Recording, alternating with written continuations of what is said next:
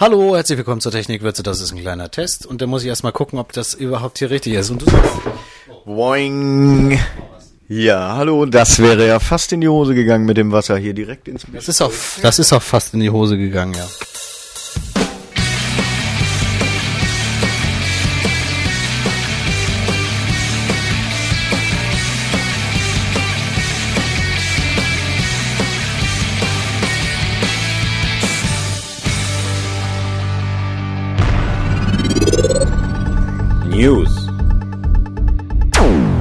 Opera 9 erschienen.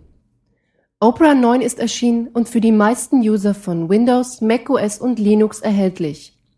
Bereits bei der Installation kann man zwischen über 30 Sprachen wählen. Der Browser verfügt in seiner neuen Version über viele integrierte Spielereien. BitTorrent-Downloader, Widgets, Sprachunterstützung, personalisierte Einstellungen für einzelne Webseiten oder ein Content-Blocker sind nur einige der Neuerungen. Hinzu kommt eine verbesserte Standardkompatibilität, die alle momentan benutzten Standards wie CSS 2.1, XHTML 1.1, DOM 2 und SVG 1.1 Basic unterstützt. Des Weiteren wurden die eingesetzten Sicherheitstechnologien verbessert. Die neue Version ist somit schnell, sicher und eine echte Konkurrenz zur Mozilla Firefox. Mehr Informationen und Downloads erhaltet ihr auf der Opera-Website opera.com. AdMedia 2006 Vom 15. bis zum 16. Juni fand in London die AdMedia-Konferenz statt. Die AdMedia wird als Europas führende Webdesign-Konferenz bezeichnet und hatte auch in diesem Jahr wieder viele Redner zu aktuellen Themen der Webentwicklung eingeladen. So wurde über JavaScript, Microformats oder mobiles Web gesprochen. In den nächsten Wochen werden viele der Präsentationen als Podcasts oder Folien auf der AdMedia Website verfügbar sein. Für die Zwischenzeit empfehlen sich die Berichte der Besucher der Konferenz. Einen Überblick findet ihr im Beitrag auf dem Technikwürze-Blog. Probelesen im Aufwärtstrend. Immer mehr Verlage erkennen die Wichtigkeit des Probelesens. Immer mehr Käufer erwerben Bücher in Internetshops. Ein kurzes Probelesen im Buchhandel ist so nicht möglich. Umso wichtiger werden Probekapitel, die vom Verlag online zum Download bereitgestellt werden. Ältere Auflagen sind teilweise komplett als kostenloser Download im HTML oder PDF-Format erhältlich. Zwei Bücher von Galileo Computing erscheinen in diesen Tagen als aktualisierte Auflagen. Und wie gewohnt kann man sich das Inhaltsverzeichnis sowie ausgewählte Kapitel im Internet bereits vor dem Kauf durchlesen. Die beiden angesprochenen Bücher sind Web Content Management mit PHP 5 und MySQL 5 von Michael Schröer und Typo 340 von Kai Laborenz, Andrea Ertel, Thomas Wendt, Prakash Dusoje und Elmar Hinz. Die Probekapitel erhaltet ihr im PDF-Format auf den Webseiten des Galileo Computing Verlages. Interview. So, neben mir sitzt Peter Müller. Grüß dich. Guten Abend. Peter, wir gucken heute ein bisschen Fußball. Was gucken wir denn? Äh, Oranje gegen Argentinien, also Oranje gegen Blau-Weiß. Ja, die Argentinier sollen ja ganz gut sein. Also eigentlich, ich, ich muss es euch gleich sagen, ich habe von Fußball überhaupt gar keine Ahnung.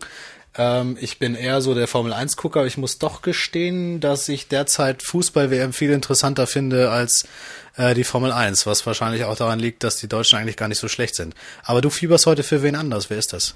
Ich wohne in Groningen und bin heute natürlich für Oranje. Das heißt also, bin gespannt, ob sie gegen Argentinien das schaffen. Weil wenn sie es nicht schaffen, müssen sie gegen Portugal, soweit ich das heute Nachmittag mit, richtig mitgekriegt habe. Wenn sie es schaffen gegen Mexiko, da haben sie schon Übung. Da haben sie in der Vorbereitung 2-1 gewonnen.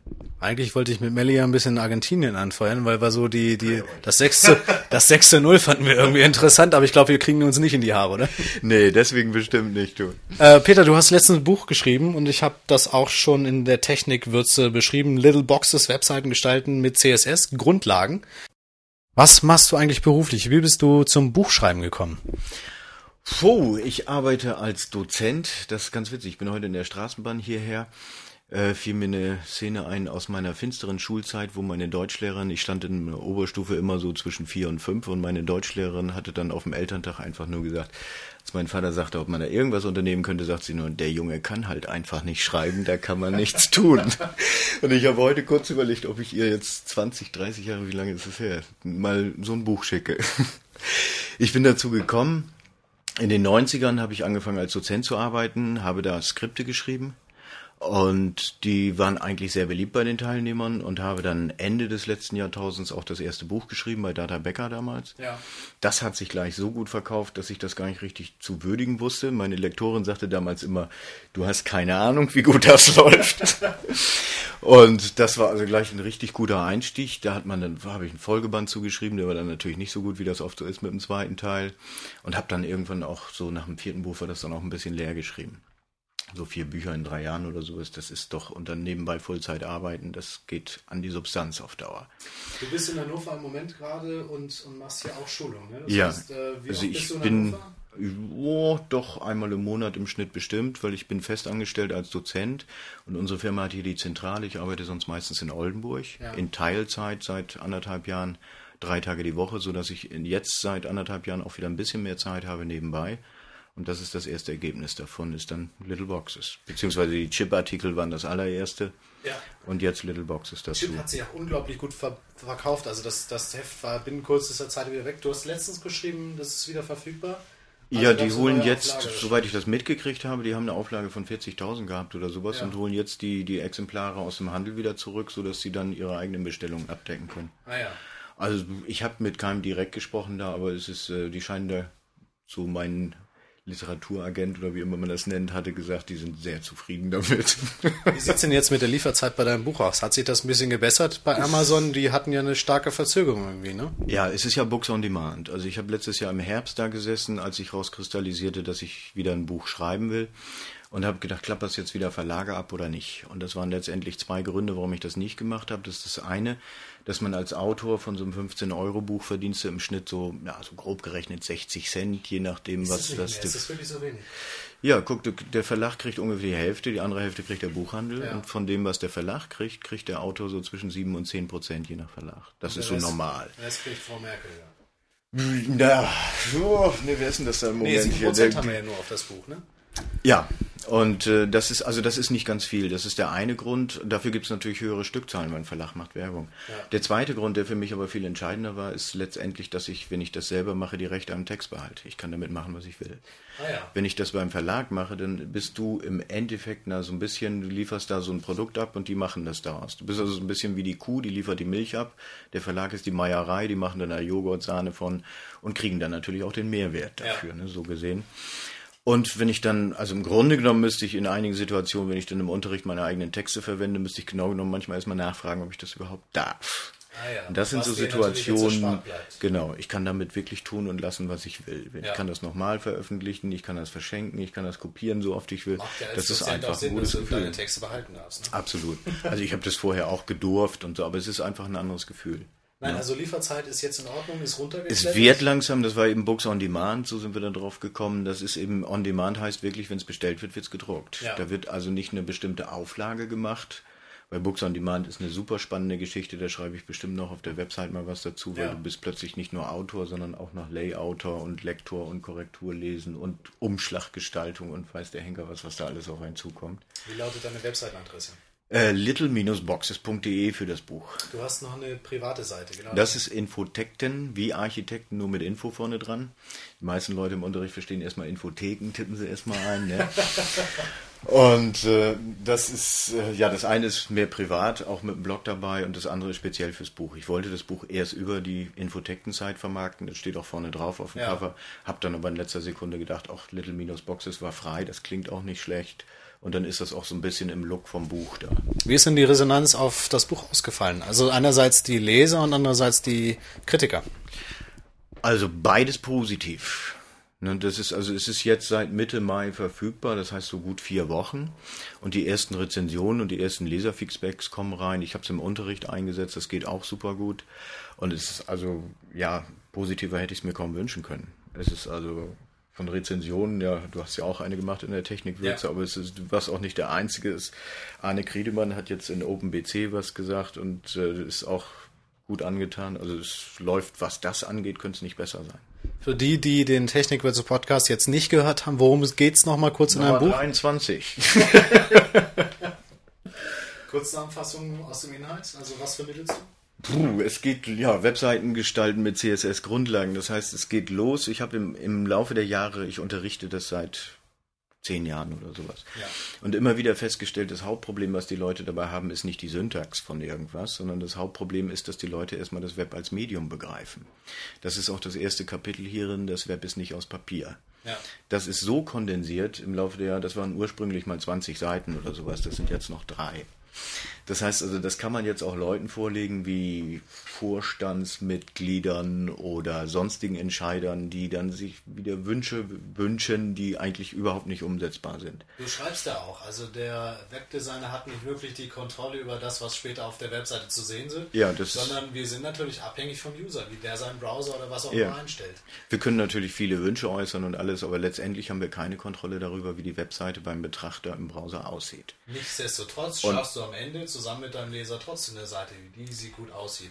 Und sie ist auch barrierearm, barriere, Ja, genau. Also entspricht Aber- den Standards natürlich. Ja, und Das, das sind aber so die ersten Erfahrungen, die ich im Unterricht immer gemacht habe, dass wenn die Leute das erstmal begreifen, schnackeln wollte ich gerade sagen, dann ist, äh, dann geht der Rest viel einfacher. Dann begreifen die auch, dass HTML nicht zum Gestalten ist, sondern dass man erstmal den Inhalt strukturiert.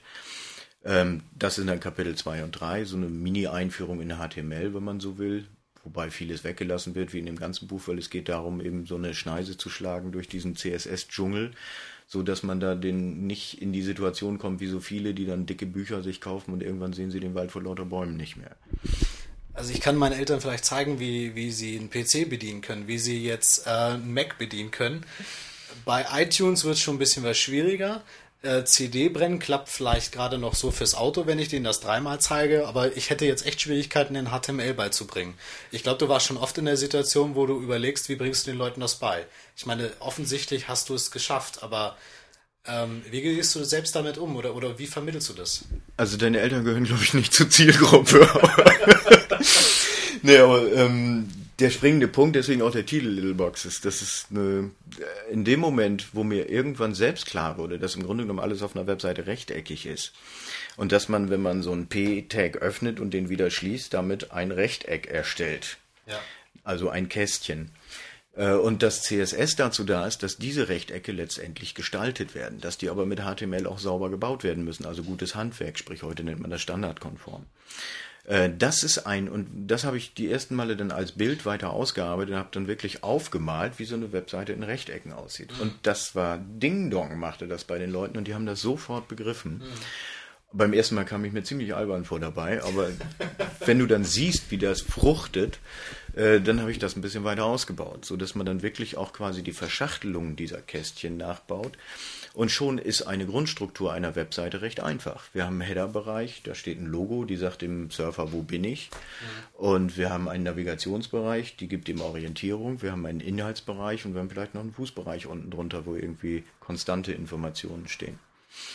Also das, Und schon haben wir eine grundlegende Webseite da eigentlich. Das Wort des Jahres war ja Podcasting, betrifft auch Technikwitze Podcast. Das Unwort in meinen Augen ist Web 2.0. Also nicht nur, dass ich es gar nicht hören kann.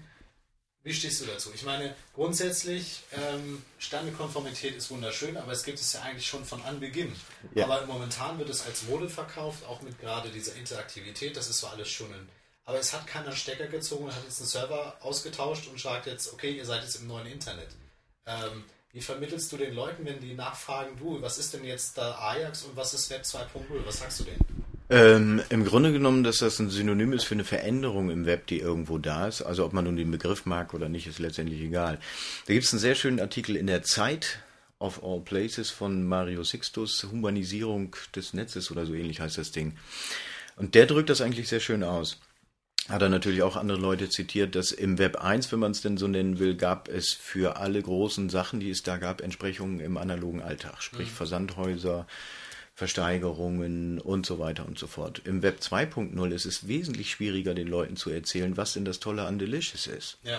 Oder an Flickr, das muss man erleben. Und das geht auch nicht innerhalb von zwei Minuten, sondern da muss man wirklich sich reinfuchsen und lernen, das zu gebrauchen. Oder RSS zum Beispiel als letztendlich als Hub, der das Ganze zusammenhält, diese Informationsflut und den die Übersicht leistet. Das ist doch, das erschließt sich nicht so leicht. eBay, das kann jeder begreifen, der irgendwie weiß, wie eine Versteigerung geht. Mhm. Aber Social Bookmarking, na, die meisten Leute setzen nicht mal Bookmarks, geschweige denn Social Bookmarking. Hast du Angst vor zu viel JavaScript, zu viel Ajax? Also ich bin traditionell kein Programmierer und hatte von daher damals immer so mehr die Sympathien auf der Seite von JavaScript, ja nicht zu viel. Und einer meiner Heroen von Adaptive Path hier, Jeffrey Wien, sitzt da mit drin und Jesse James Garrett als Informationsarchitekt. Und er ist nur derjenige, der diesen Ajax-Boom so ein bisschen mit ins Laufen gebracht hat. Und ich habe jetzt gesagt, was macht er denn da jetzt? Also wenn, also ich nutze Google Mail und andere Dinge und finde die, die Benutzererfahrung einfach fantastisch. Ja. Das ist ein ganz anderes Gefühl, das macht einfach viel mehr Spaß als Benutzer. Aber dann finde ich sehr schön dieses unobtrusive JavaScript, wie Jeremy Keith oder andere das vertreten, dass man halt, wenn man das JavaScript weglässt, dass der Kram zumindest noch funktioniert. Sollte ja auch so sein. Das ist so ein bisschen meine Angst, wo ich sage, jetzt sind genau. wir endlich mal bei der Standardkonformität. Genau. Und jetzt fangen sie schon wieder mit JavaScript Und dann kommt JavaScript durch die Hintertür wieder rein und alles ist wieder für den Eimer. Eben. Das ist das sicherlich da. Es, es, wird so. Aber ich kann aus Benutzersicht, wenn ich reiner Benutzer wäre, wäre es mir, glaube ich, völlig egal, weil es ist einfach angenehmer zu bedienen. Aber als jemand, der seit vielen Jahren da in dem ganzen Webbereich tätig ist, sehe ich schon irgendwo so ähm, diese Schichten, die so eine Webseite so hat. Ne? Wenn man dann eine um drum weglässt, dann muss das immer noch funktionieren. Das mhm. ist ja der Grundgedanke bei HTML und CSS. Und JavaScript als dritte Kleinsprache im Bunde sollte da auch irgendwie mitspielen. Ob das kommt oder nicht, ne? bleibt spannend. Ne? Mach mal kurze Frage, kurze Antwortspielchen. Warum sauberes XHTML und sauberes CSS? Gutes Handwerk. Das ist ganz einfach. Das war jetzt zu kurz. Das Nein, das ist einfach, das ist genau wie, ja, warum achte ich beim Texteschreiben auf Rechtschreibung? Ja. Das ist, das gehört einfach zum Handwerk dazu und äh, ich finde das nicht mal eine besondere Tugend. Auch so, was jetzt oft in letzter Zeit kommt, dass Kunden dann davon überzeugt werden müssen. Im Grunde genommen müssen die das gar nicht. Man sollte es einfach machen. Das interessiert die gar nicht, ob das standardkonform ja. ist oder nicht. Die interessiert einfach, ob die, Website, äh, die Website, die sie geliefert bekommen, ihren Zweck erfüllt letztendlich. Ja. Und für uns als Umsetzer dieser Ideen ist das einfach Handwerkzeug, das sollte standardkonform sein. Wenn ein Kunde dann Wünsche äußert, die nur partout überhaupt nicht auf eine Website passen, dann sollte man schon überlegen, ob man nicht auch als Teil seiner Arbeit sehen sollte, zumindest ihm das mal zu sagen. Wie und wie deutlich, das kommt nur auf den Kunden an. Da beginnt die Missionierung. Ja, ja, es muss nicht in Missionierung ausarten, aber wenn er, was weiß ich, äh, fängt an mit Zeilenumbrüchen, so ein typischer Kundenwunsch. Ja, ja, können ja. wir nicht an der Zeile einen Zeilenumbruch machen. Ne? Dann sagt man ganz mal, können wir nicht. Dann zeigt man ihm einfach, wie die Schrift ein bisschen größer wird, wie das auseinanderfällt und das begreifen die auch sehr schnell. Das haben die nur noch nie gemacht. Ansicht, Schriftgrad sehr groß. Ne? Und wenn man denen dann sagt, dass es ein anderes Medium ist und dass das ein bisschen eigene Gesetze hat, viele sind dafür empfänglich, längst nicht alle. Es gibt auch Leute, die messen anschließend mit dem Lineal eben den Bildschirm ab und sagen, das bezahlen wir nicht, das war ein Millimeter zu breit. Ja wahrscheinlich nicht. Ne, also das ist, da muss man einfach ein bisschen die Bandbreite sehen, was, welchen Spielraum man da hat. Aber letztendlich ist für mich XHTML und CSS oder diese Web-Standard-Geschichte ist einfach selbstverständlich im Grunde genommen. Amen. Zweite Frage, warum Podcasting? Podcasting, ich mache es ja nun nicht selbst, aber ich finde es sehr praktisch. Es ist ähm, für mich schon lange eine Vorstellung, die ich sehr sympathisch finde, dass man sich Webseiten einfach vorlesen lässt. Ja. Ne, das heißt also bei akademie.de zum Beispiel haben die da mal eine Zeit lang mit angefangen. Da gibt es ja immer mal wieder so kleine Vorläufer. Das klingt noch alles ein bisschen synthetisch, aber die Idee, mir einen Artikel rauszusuchen, was weiß ich, bei heise.de oder sowas und dann eben auf Vorlesen klicken, während ich mir einen Kaffee koche, finde ich eigentlich sehr sympathisch. Speaker ist auch ein äh, Stichwort, die machen nämlich Zum Beispiel, sowas, genau. genau. Ne? Warum Fußball? Fußball, um Gottes Willen, das ist so ein Restüberbliebsel aus der Jugend. Ich habe früher mal selber gespielt, musste dann verletzungsbedingt aufhören mit ungefähr 16. Warst kurz vor der Profikarriere, nämlich. Na, könnte man heute Mythen spinnen. Nee, nicht wirklich. Ich war viel zu klein und zu schmächtig für den ganzen Laden. In der Schülermannschaft war ich noch richtig gut im Tor. Als es dann auf die großen Tore ging, mussten die eigentlich nur rechts oben in die Ecke schießen, da hatte ich keine Chance mehr. Und ähm, lange Zeit war Fußball völlig weg habe ich nur noch Musik gemacht und ein bisschen studiert und dann kam irgendwann das Web und in den letzten Jahren ist es wieder ein bisschen mehr geworden. Ne, dann ab und zu mal Sportschau gucken, also aktiv überhaupt nicht mehr viel zu anstrengend. Ja. Und äh, jetzt bei der Weltmeisterschaft, es ist schon faszinierend. Ich habe ja ein bisschen Außenabstand, ich wohne im Ausland sozusagen und äh, sehe dann hier die schwarz-rot-goldenen Fahnen. Das ist einfach ja schön zu sehen in gewisser Weise, dass sich dieses Verhältnis zu Schwarz-Rot-Gold ein bisschen entspannt. Ja. Das war lange Zeit anders. Also ich bin schon etwas älter und Muss ich feststellen, sehe das also das erste Mal so. Ja. Und im Ausland wird es als völlig selbstverständlich gesehen. Ich habe auch noch, wenn ich äh, ganz ehrlich bin, also ich habe noch nie so viele deutsche Flaggen gesehen in meinem ganzen Ich Leben. auch nicht. Also als ich das erste Mal wieder hier war, äh, so und dann reingekommen bin in Oldenburg äh, und dann Autos gesehen habe mit zwei Fahnen drauf, da habe ich mir Ja. gedacht, ups, was geht denn hier ab? Aber so insgesamt, ich habe jetzt letzte Woche hier in Hannover ein Spiel geguckt auf so einem öffentlichen Platz, also nicht ganz so groß, hier nicht, wie heißt es hier, Waterloo-Straße oder nicht, genau. sondern irgendwie Ja, beim Faust. Da. Genau, und das war, also, übrigens das war echt. Fachoberschule Gestaltung gegenüber. Ja? Ja, ja. Ja, das war super spannend da. So, Also das zu gucken äh, einfach. Der Anpfiff war vor sieben Minuten, ich glaube, wir gehen mal rüber. Ja, gucken Ich wir danke dir mal. herzlich fürs Interview. Würdest du den Technik, würdest du noch was auf den Weg geben? Ja, viel Spaß beim Hören, ne? Und wir werden sehen, wenn Deutschland gegen Holland spielt, mal sehen, für wen ich dann bin. Peter, ich danke dir fürs Hiersein. Äh, für euch gibt's jetzt noch einen kleinen ähm, Tipp. Äh, wir haben letzte Woche gespielt Summertime. Und äh, da hört ihr jetzt mal selbst rein, was uns der Songwriter zu sagen hat. Der hat nämlich einen Gig in New York. Ow! What's happening, everybody? This is Brother Love coming to you live from New York City. Check it out. Got a show coming up next week, Tuesday, June 27th at Arlene's Grocery, my home away from home. 95 Sten Street between Orchard and Ludlow on the Lower East Side of New York City. Showtime is 9 p.m. Tell everybody you know to come on down and celebrate the summer with Brother Love. I want to thank you all so much for playing in summertime all summer long. Keep it rocking. Check out my website, brotherloverocks.com. You can go to CD Baby or iTunes and purchase my album of the year.